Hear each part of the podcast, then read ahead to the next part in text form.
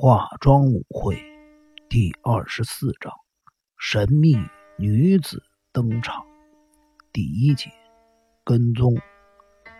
西子犹豫了好一会儿，终于下定决心，转头看着金田一耕助：“金田一先生，我希望这件事情能够尽快的解决。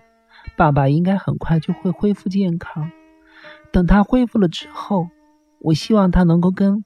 凤阿姨在今年秋天结婚。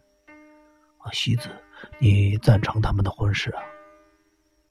大家都说爸爸是手腕高明的企业家，其实他是个标准的梦想家。他就像个断了线的风筝一样。我已故的母亲担心爸爸不知何时会飞到何处，所以始终握着风筝，从不放手。爸爸的日子过得非常苦。经过了这次事件，我深深的了解到了每个人的性格和脾气。因此，我希望这次由凤阿姨来握住风筝的线。原来如此啊！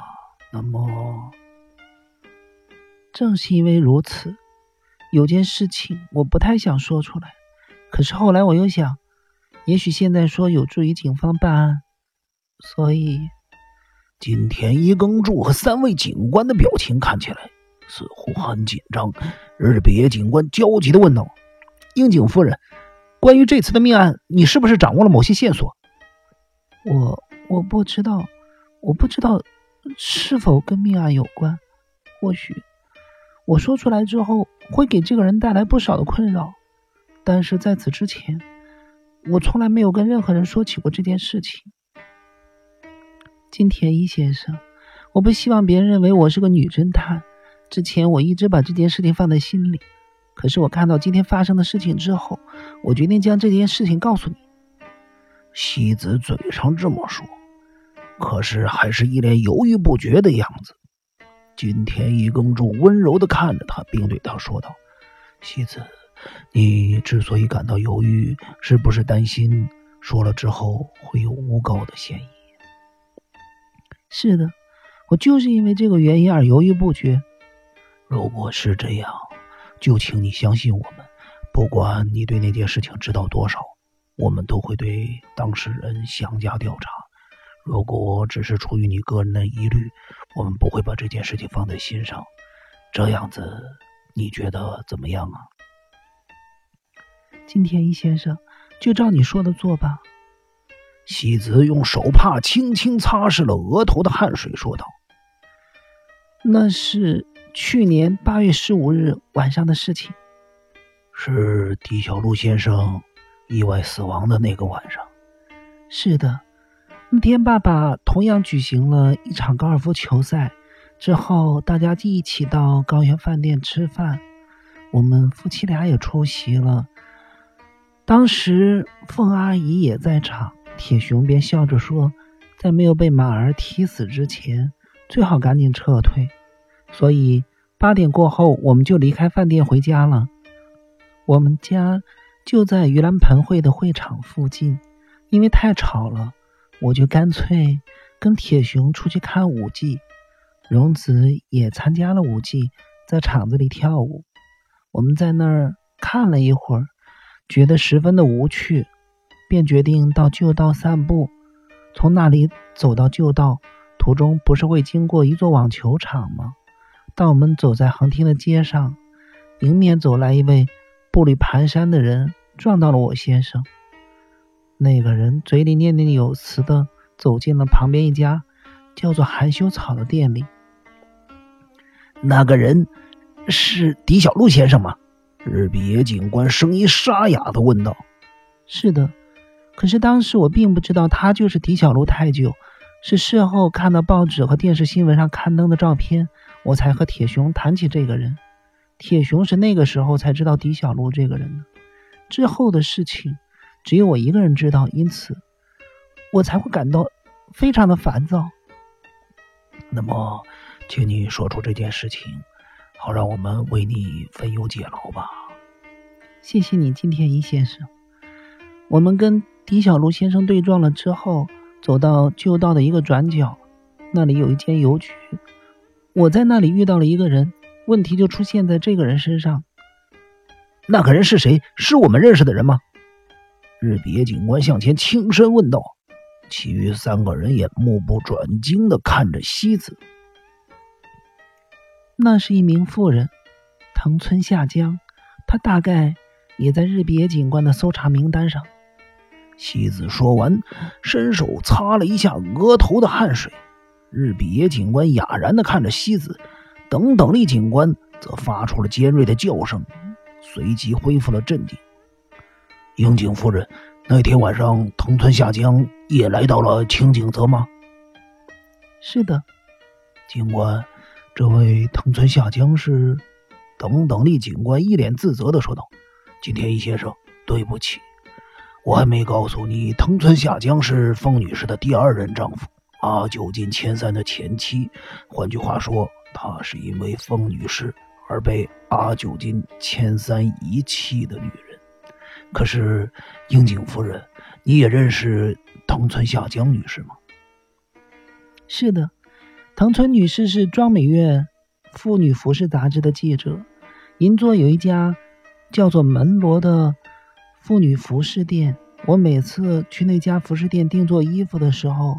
都会和老板娘聊天，我就是在那家店里遇到藤村女士的，因此才会知道她是阿久津千三的前妻。没有发现藤村下江那天晚上来到清景泽一事，不仅是日别警官的失误，也是等等力警官办案上的一大漏洞。那天晚上。你在清景泽遇到了藤村夏江女士，你们有说什么话吗？没有，我想出声叫她，可是当时她好像在想事情，表情非常的严肃。她好像在监视或者跟踪什么人，所以我们并没有交谈。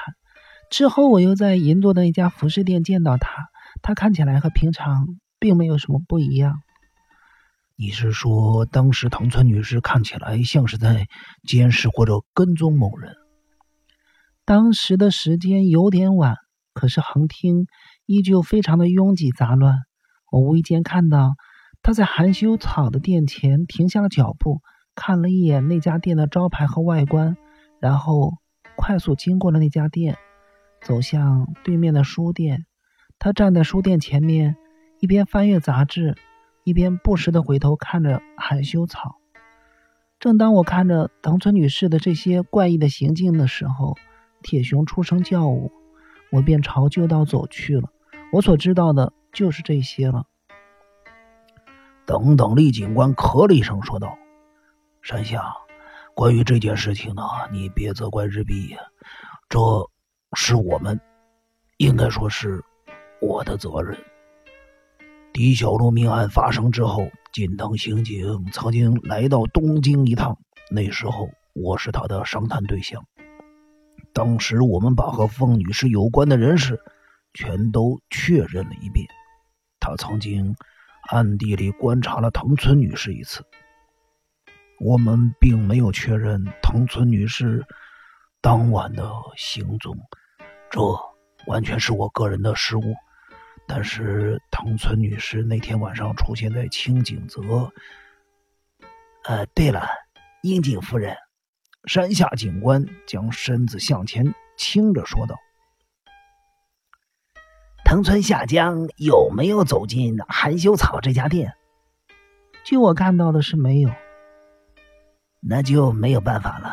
若是藤村女士曾经走进含羞草的话。”那么一定会出现在日比野的搜查名单上，但是他只是在店门前经过。樱井夫人，那天晚上你并不知道喝得烂醉如泥走进含羞草里面的人就是狄小璐先生，但是却发现了藤村女士在跟踪他，是不是这样子？就是这个样子。正因如此，我才害怕提起这件事情。你当时的印象是，藤村女士在书店前对着含羞草东张西望，等候狄小璐先生从含羞草里面走出来，然后继续跟踪他，或是跟他有所接触。山下警官，我不知道藤村女士有没有跟狄小璐先生相接触，但是从藤村女士当时的神色举止来看，我觉得他好像是在等狄小璐先生从含羞草走出来，然后继续跟踪他。这么说，狄小璐先生的死和这位夫人有关系了？我想，藤村女士或许知道一些线索吧。万山庄的客厅里弥漫着一股诡异的气氛，每个人都在想：狄小璐太久在落水前曾与一名女子发生性行为，那名女子会不会就是藤村夏江？等等，丽，狄小璐先生和藤村女士之间有什么关系吗？他们两人之间没有任何的瓜葛。如果他们之间有那么一丁点的关系，我们一定会彻底查清藤村女士当晚的行踪的。这时候，金田一耕助开口问道：“西子，樱井先生不知道这件事情吗？”他什么都不知道，只见过门罗的老板娘，因为老板娘来过我们家。